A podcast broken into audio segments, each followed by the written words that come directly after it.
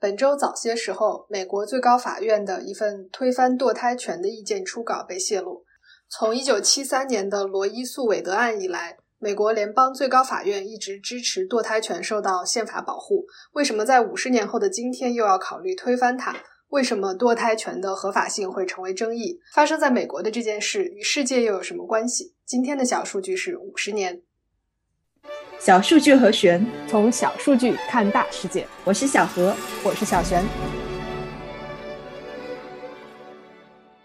呃，首先跟大家说声抱歉，这周实在是太忙了，所以又拖更到了今天。不过虽然很忙，我们还是关注到了在美国一个非常爆炸性的新闻。这周二，美国媒体披露了最高法院的一份草拟法案，法案内容是要推翻1973年以来长达五十年的联邦宪法对女性堕胎权的保护。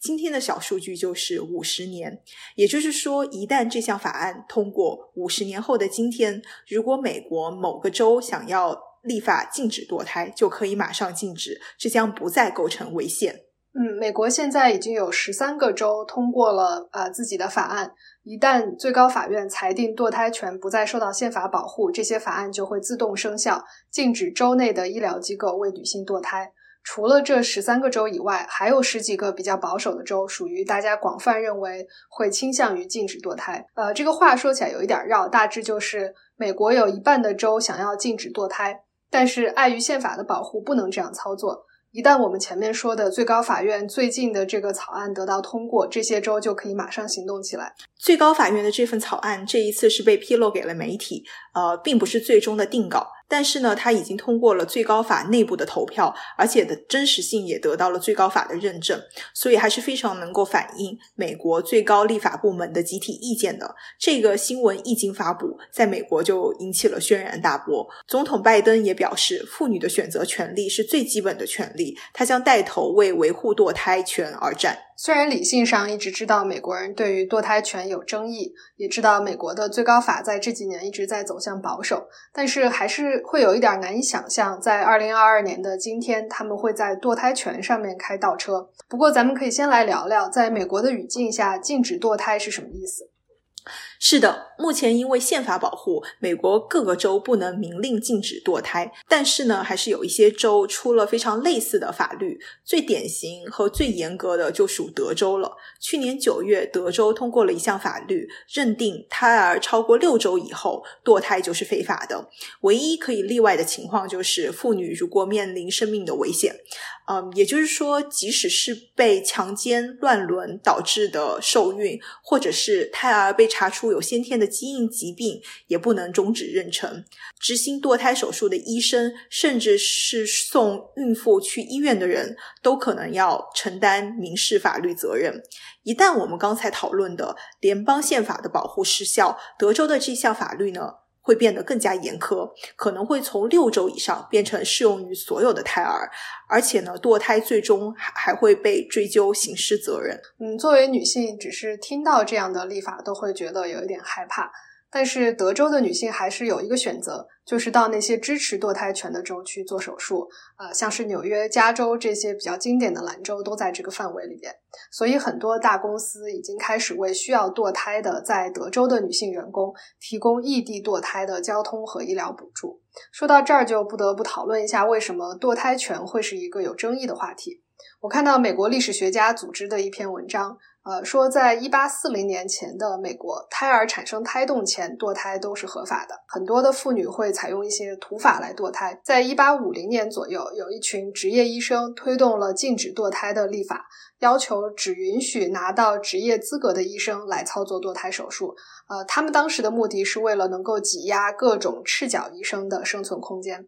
到了一九六零年代，女权运动兴起。再结合当时出现了很多孕期药物导致新生儿难产、畸形这样的新闻，有一部分美国人开始推动支持堕胎权的法律，号召允许呃像是胎儿有疾病或者生理心理状况不适合怀孕，以及遭受强奸导致怀孕的女性可以自由的选择堕胎。呃，在此之后就有了我们最开始说的联邦最高法院裁定堕胎权受到美国宪法的保护。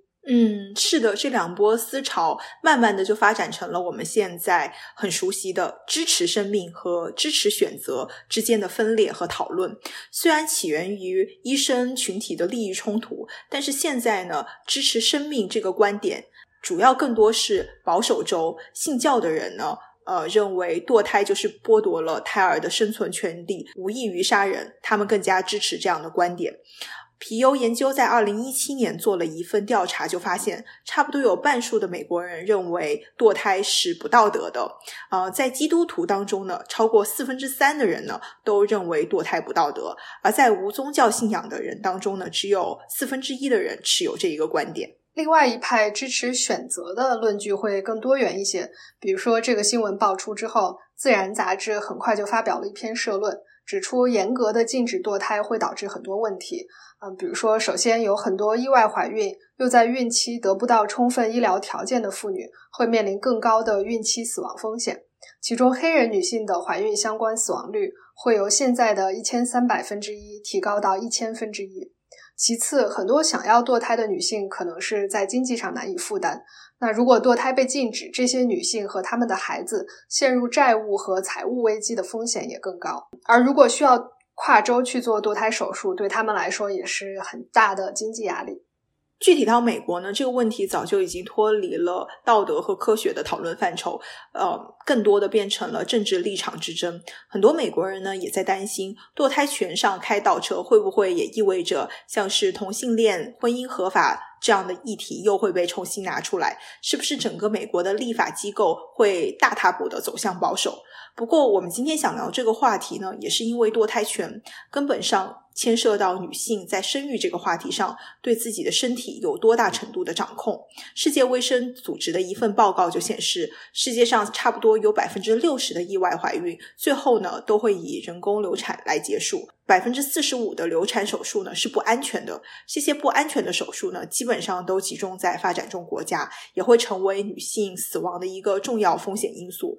而且越是禁止堕胎的国家和地区，越不安全的堕胎手术的比率就会更高。嗯，现在进入夹带私货时间。呃，我谨慎猜测，在多数地区的立法部门，女性都是显著少于男性的。比如说，这次美国最高法院推翻堕胎权的这个草案里边就写到，美国宪法当中没有任何一条谈及堕胎权，所以宪法不应该保护堕胎权。当然，美国的。呃，宪法是由五十五个男性撰写的，而在那个时候，女性都还没有投票权和工作权。